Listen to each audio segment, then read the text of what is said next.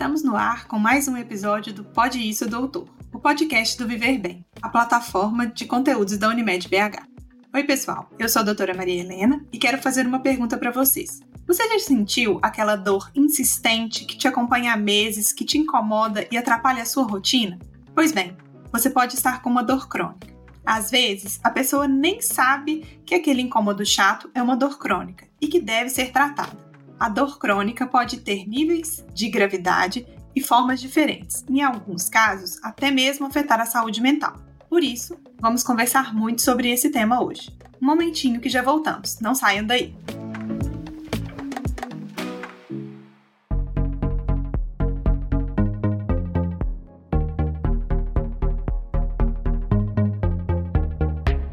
A dor geralmente já causa preocupação imediata, não é mesmo? Mas quando essa dor é persistente, duradoura e surge com a mesma intensidade e característica em nosso organismo, podemos ter um caso de dor crônica.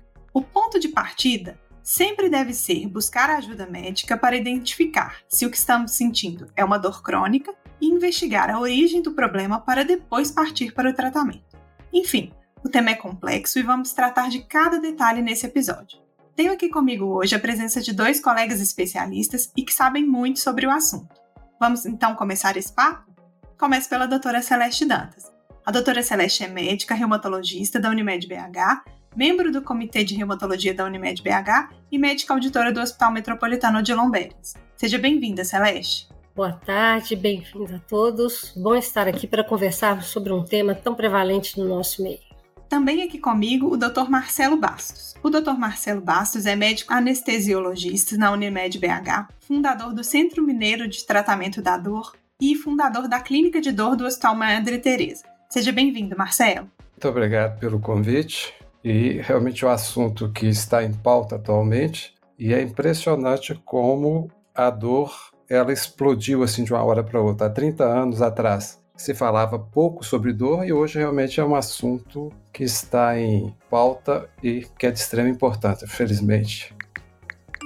E a gente vai começar trabalhando o conceito mesmo, porque às vezes, para quem está na área, nós três somos médicos, né? É até intuitivo saber o que é dor aguda e o que é dor crônica. Mas eu queria que a gente tentasse passar para quem está nos ouvindo essa diferenciação. Celeste, o que é uma dor que a gente considera aguda e o que é uma dor crônica? Bom, primeiramente, importante entender que a dor é uma resposta fisiológica do nosso corpo, uma resposta a estímulos entendidos como nocivos e que muitas vezes podem se tornar patológicos, principalmente quando se cronificam. A dor de início súbito, normalmente limitada no tempo até um prazo de um mês, nós consideraremos como dor aguda. A dor subaguda tem então uma duração intermediária de um a três meses, e quando a dor se prolonga no tempo para além desses três meses, a gente já vai considerar como sendo uma dor crônica ou uma dor que, a partir de um estímulo nocivo que se espera que termine dentro de um espaço de tempo e isso não acontece, também vamos tratar como sendo uma dor cronificada. Marcelo, eu queria retomar um pouco do que você falou na abertura, de você falar que hoje em dia está em pauta falar de dor. E uma das coisas que comprova o que você está falando é que normalmente, quando o paciente está internado, a gente sempre olha frequência cardíaca, pressão e hoje em dia um, um dos outros sinais vitais que a gente considera é a dor. Você acha que a dor hoje em dia ela é mais comum ou que a gente olha mais e valoriza mais a dor? Hoje realmente se tornou o quinto sinal vital. Eu acho que uma valorização maior ao longo desses anos houve uma evolução no processo educacional, inclusive dentro das escolas, né, da Faculdade de Medicina, que fez sua primeira clínica de dor, tem mais ou menos 35, 40 anos que foi fundada. Ou seja, houve um olhar da classe médica, das instituições, voltada para orientar e educar. Eu acho que não aumentou. O que houve de melhora foi a educação.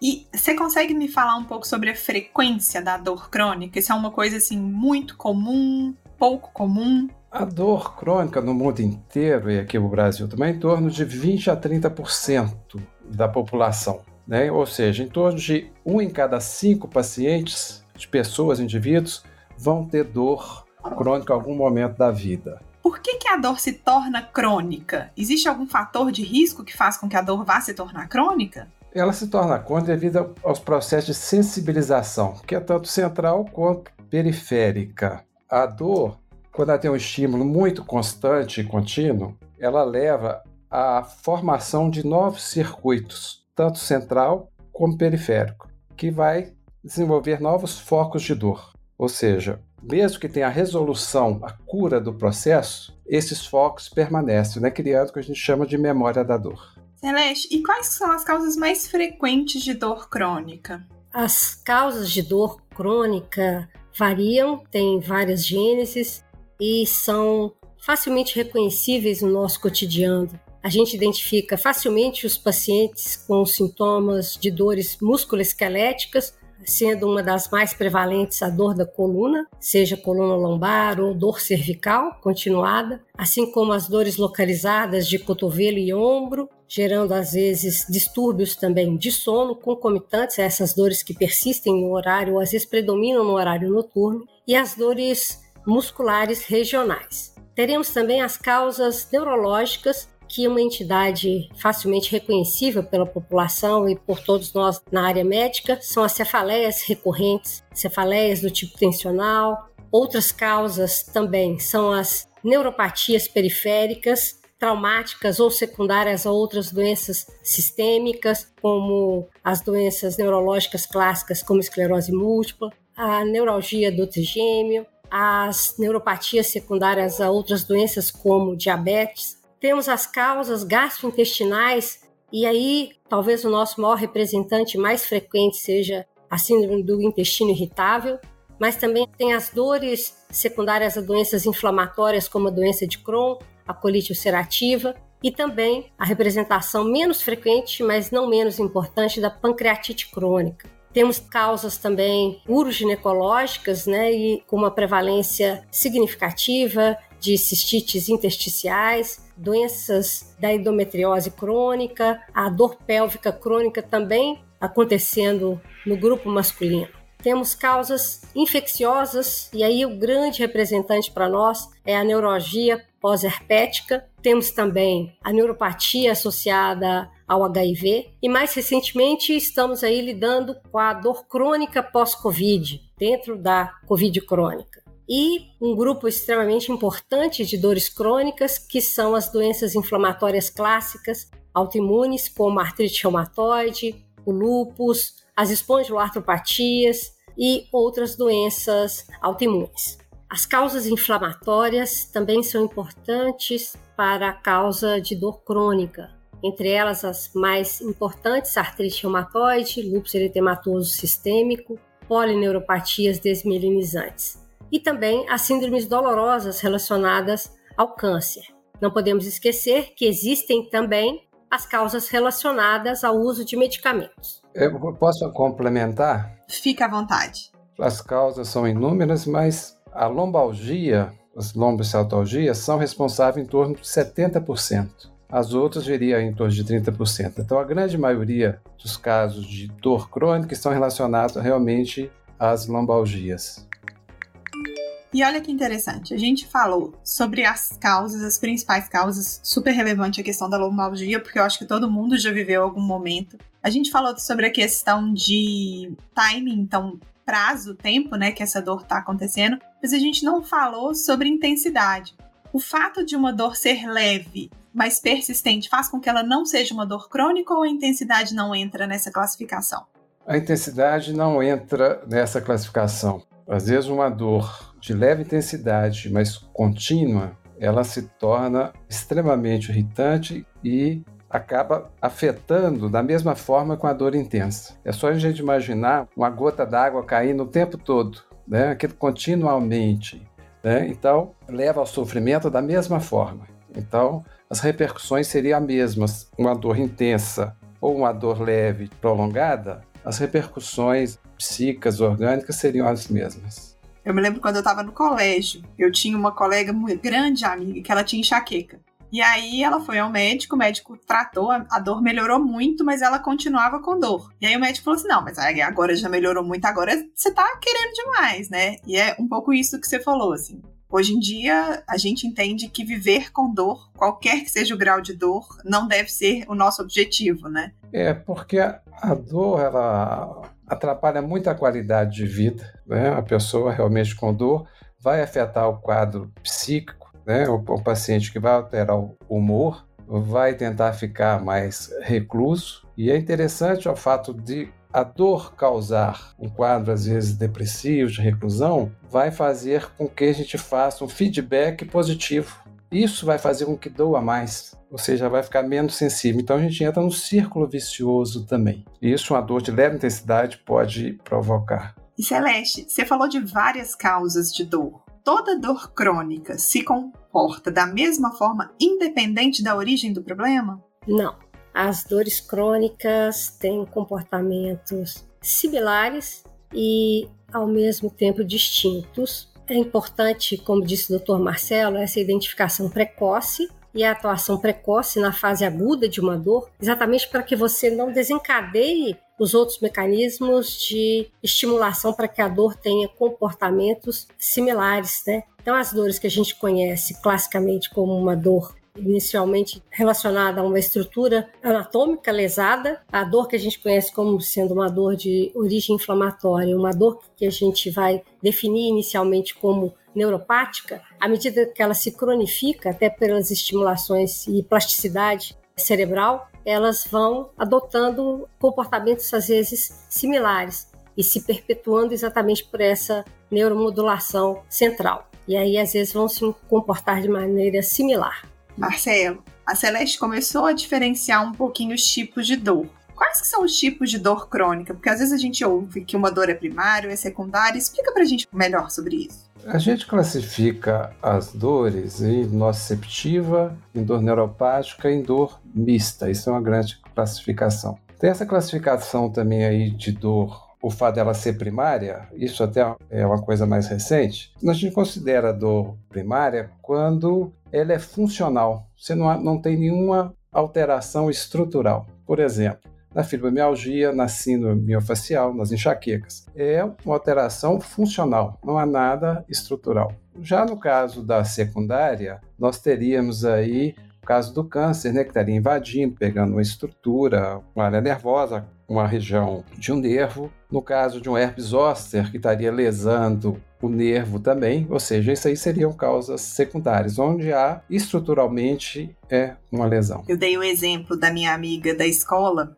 mas no meu dia a dia, no consultório, né, eu sou oncologista, a dor para mim ela tá todo dia, assim, e eu consigo perceber nitidamente a queda de qualidade de vida dos pacientes que não têm dor controlada. Mas eu queria ouvir de vocês, dentro do dia a dia de vocês e da especialidade de vocês, qual que é o impacto desse problema da dor crônica, assim. Eu queria ouvir de você, do ponto de vista mais amplo mesmo. O cotidiano do reumatologista, ele é permeado pela dor, e o que a gente verifica é que nas mais diversas nosologias reumatológicas, a dor está presente. E ela está presente de forma crônica em pacientes que têm os danos identificáveis e aqueles que às vezes a condição primária da doença já foi controlada e ainda assim perpetua a dor. O impacto disso, certamente sobre questões como autoestima, como humor, como a disposição, não é infrequente que a essa dor crônica esteja presente a fadiga, o distúrbio de sono e que o paciente tenha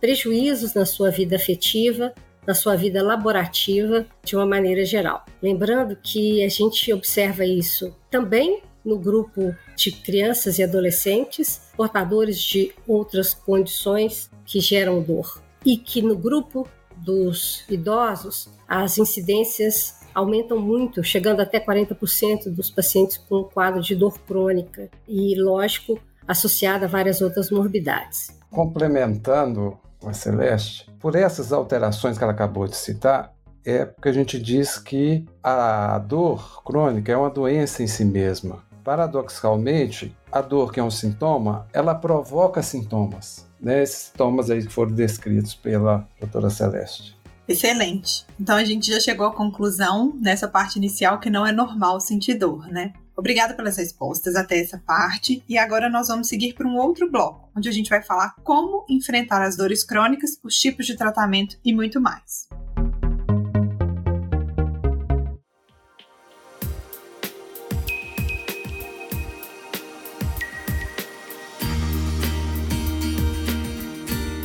Uma pergunta para começar o segundo bloco, abrindo com chave de ouro. Existe cura para dor crônica? É uma pergunta difícil de, de, responder em um curto período, porque existem vários tipos de dor crônica. Alguns casos, sim. Alguns casos, você consegue. Você pode ter um paciente com uma neuralgia pós-herpética, ela vai ficar quatro meses, seis meses, às vezes, depois vai curar. Né? Você faz, usa as medicações e realmente o paciente vai curar. O paciente tem uma hérnia de disco, muitas vezes pode ficar até seis meses, oito meses com a hérnia. Você vai se controlando a dor, se tratando a dor com as diversas armas que nós temos, e um determinado momento essa hérnia desidrata, ou curiosamente, muitas vezes, apesar de ela não desidratar, mas o processo inflamatório em cima da raiz ele desaparece e o paciente cura daquele quadro. E outras vezes, infelizmente, nós vamos ter que fazer um controle da dor pelo resto da vida do paciente, tentando melhorar a qualidade de vida. Infelizmente, é a grande maioria dos casos que a gente faz é um controle. Celeste, nas doenças reumatológicas, existe cura para dor crônica sem controle da doença de base? Maria Helena, é interessante essa pergunta, porque sim e não. Já que os mecanismos de dor são muito variados, não é infrequente você ter tido controle da doença e o paciente, até pelo curso às vezes prolongado, até se chegar ao controle do processo inflamatório da doença de base, que ele tenha desenvolvido os outros mecanismos de cronificação da dor e muitos deles se perpetuam pelas repercussões sociofuncionais e emocionais que esse paciente tem pelas limitações de sequela dessa doença ou às vezes pela dimensão de catástrofe que o indivíduo consegue adotar para si. E isso, às vezes, mesmo sem ter atividade inflamatória evidente, o paciente ainda persiste com sintomas de dor, de fadiga, transtornos de humor e de sono e às vezes outros sintomas associados. E temos sim aquelas condições menos graves em que às vezes você consegue ter o controle da doença de base e também do controle de dor. Então a gente está concluindo que a dor ela vai ser uma condição de tratamento multidisciplinar. Pensando nisso, Marcelo, quais são as nossas opções de tratamento? Olha, nós temos desde a utilização de medicamentos, Hoje nós temos aí uma gama de medicamentos que vão desde os analgésicos anti-inflamatórios, temos os opioides, os antidepressivos duais, os anticonvulsivantes, né? Essas são a medicação de primeira linha, mas é muito comum, como você disse, é uma condição que tem um aspecto físico e emocional muito forte.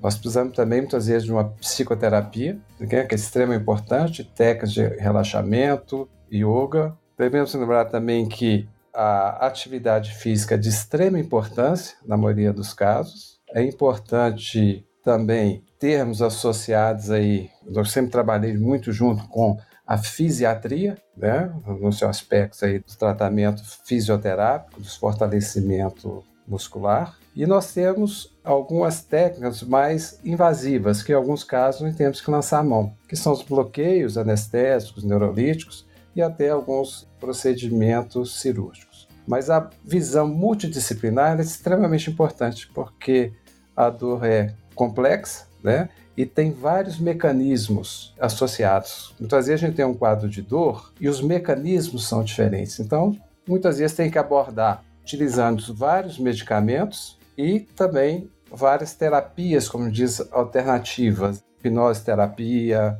musicoterapia, ou seja, é um paciente complexo que é necessário que a equipe seja multidisciplinar. Bom, no tratamento da dor crônica, os pacientes tem linhas de frente muito importantes para serem enfrentadas, né? Desde a questão funcional para a realização das suas atividades no dia a dia, a questão laborativa, né? Que vão depender de estar bem do ponto de vista de uma dor que permita a execução de tarefas, do humor que permita a disposição para a execução de tarefas, da capacidade de concentração, da capacidade de interação social, que muitos desses pacientes nesse processo de sofrimento crônico vão estar muito reclusos para poder ativar qualquer uma dessas funcionalidades. Então, a abordagem tem que ser de forma sistêmica mesmo, com equipes preparadas para abordar esses diferentes aspectos. Mas acho que o ponto crucial é que o paciente tenha entendimento da condição que o acomete.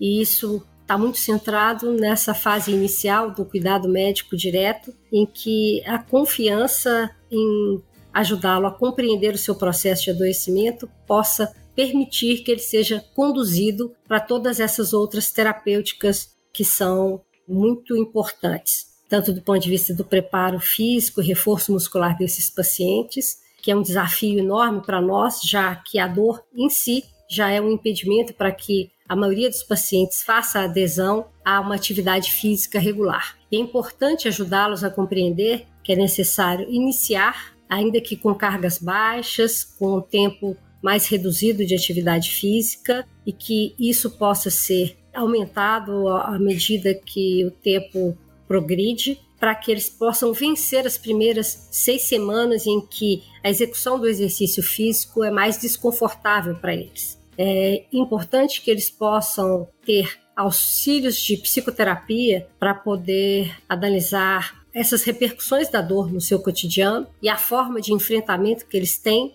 diante dessas repercussões. É importante compreendê-las e traçar estratégias de compreensão desses fenômenos. É importante que o paciente possa ter, sempre que possível, atividades que possam levá-lo a um ponto de relaxamento e de reflexões sobre o seu modo de vida, até para que possa recompor a capacidade de autonomia e de é, repensar a sua vida. Isso também facilita com que eles tenham adesão às terapêuticas medicamentosas que o manejo delas é muito dinâmico ao longo do acompanhamento de pacientes com dor crônica. E muitas das vezes esse manejo pode parecer ao paciente uma incapacidade na condução e não é infrequente que eles queiram ter outros auxílios ou outras opiniões. Então cabe a nós estarmos conduzindo eles nessa compreensão sim e possibilitando esses novos acessos. É importante também ajudar o paciente a estar dentro de um padrão de boa alimentação, que vai auxiliar também nas suas atividades físicas, que concomitantemente a gente possa tratar as outras morbidades existentes. Então, os nossos pacientes com as doenças clínicas de base, é importante que esse acompanhamento médico esteja sendo executado de forma regular e penso que o acesso do paciente as equipes de auxílio têm que ser facilitado também.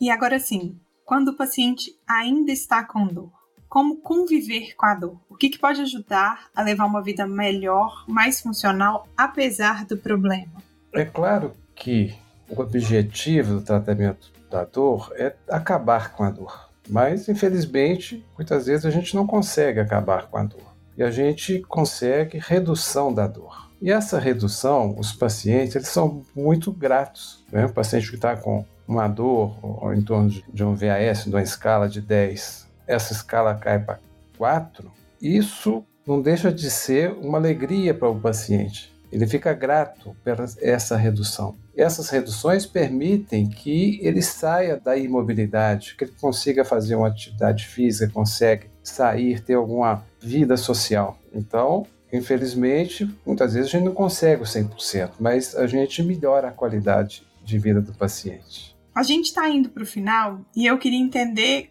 de vocês dois. Quando que o especialista em dor deve ser envolvido no tratamento do paciente com dor? Penso que o encaminhamento para uma intervenção especializada deva ser o mais precoce possível, entendendo que a maioria das dores agudas no cuidado primário vão se resolver em poucas semanas e então elas vão chegar para o cuidado especializado num segundo momento e normalmente já estão cronificadas, aquelas que não se resolveram. Então, para uma boa parcela desses pacientes, seria adequado o encaminhamento. Quando os pacientes chegam para nós na reumatologia ou na clínica de dor normalmente já são dores cronificadas, já com todos os mecanismos delas instalados e retroalimentando essa dor. Então, nessas condições, está mais do que adequado uma intervenção especializada.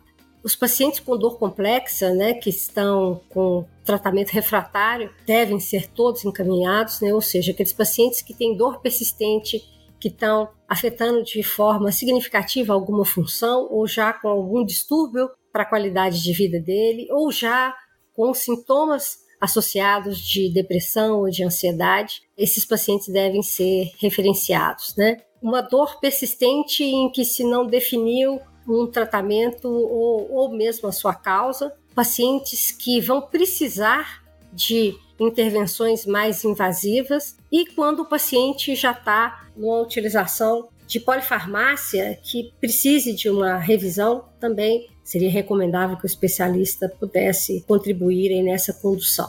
Lembrando que nesse encaminhamento não está previsto só a intervenção medicamentosa, né? Nós estaríamos falando aí de todas as ações não farmacológicas para o controle da dor, a psicoterapia, as atividades de relaxamento, a acupuntura e outras práticas que parecessem confortáveis ao paciente, já que muitas das vezes até as coisas que a gente indica como uma alternativa, ela não é tolerável ao paciente ela dentro da cultura dele ou da sensibilidade dele, ele não vai aceitar como uma intervenção. Então isso também tem que ser discutido é, conjuntamente. Lembrando que a atividade física está dentro dessa proposição. Quer completar, Marcelo? Não, é só reafirmando que o tratamento deve ser feito realmente no serviço primário e nos casos refratários é importante o encaminhamento. Agora, existem alguns casos, como na neuralgia pós-herpética, que o não tratamento precoce da dor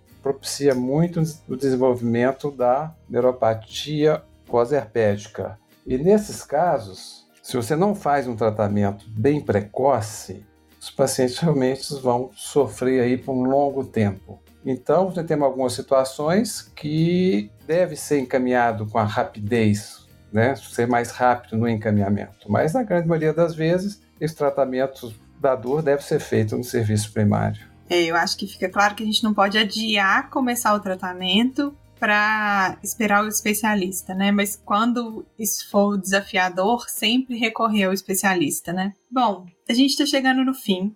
Foi excelente. E agora a gente tem um momento que já virou um clássico aqui do Pode Doutor, que é pedir para vocês dois uma recomendação de às vezes um filme, uma leitura, um documentário, um livro, alguma coisa que vai ajudar quem está nos ouvindo e que queira ver um pouco mais sobre dor crônica, sobre os sintomas, em outras fontes, assim. Você tem alguma indicação, Marcelo? É um, um livro antigo, já, já conhecido, que é o Médico de Homens e de Almas. Eu acho que ele mostra a importância de se cuidar do ser humano, né? E a dor aí é o que causa sofrimento. Então, eu acho que não existe, mesmo com a questão da sensibilização periférica da cronificação, o sentido maior é você ser humano, né? É você levar em consideração o sofrimento do indivíduo.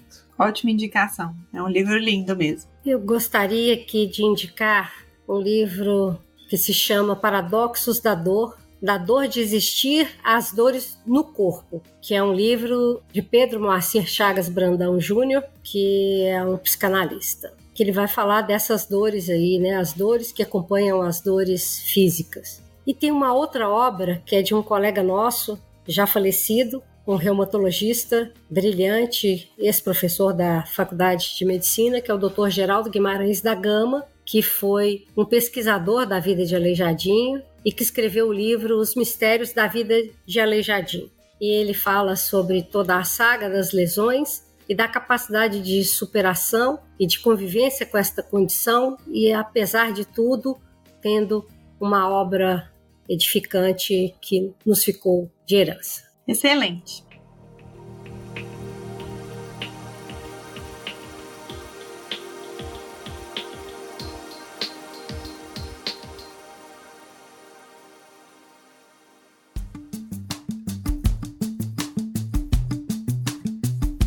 Eu quero agradecer a presença de vocês aqui. Certamente, os esclarecimentos trazidos nesse episódio do Pode Isso, Doutor ajudarão em muito as pessoas a enfrentar a dor crônica e a levarem uma vida melhor. Espero que tenham gostado também. Eu gostaria de agradecer ao convite, né? E estarei sempre à disposição para poder ajudar, para poder discutir sobre esse assunto tão importante que é a dor. Agradeço a oportunidade de participação e estamos aí dispostos a esses enfrentamentos que serão sempre feitos de mãos dadas com os inúmeros colegas que estão no desafio do combate à dor. Obrigada. E você que nos acompanhou nesse episódio, não se esqueça de acessar o portal Viver Bem. São vários conteúdos de saúde e dicas importantes sobre como tratar e amenizar os efeitos da dor crônica, buscando sempre uma vida melhor. Confira em viverbem.unimedbh.com.br. O link está na descrição desse episódio. Muito obrigada a vocês e até a próxima!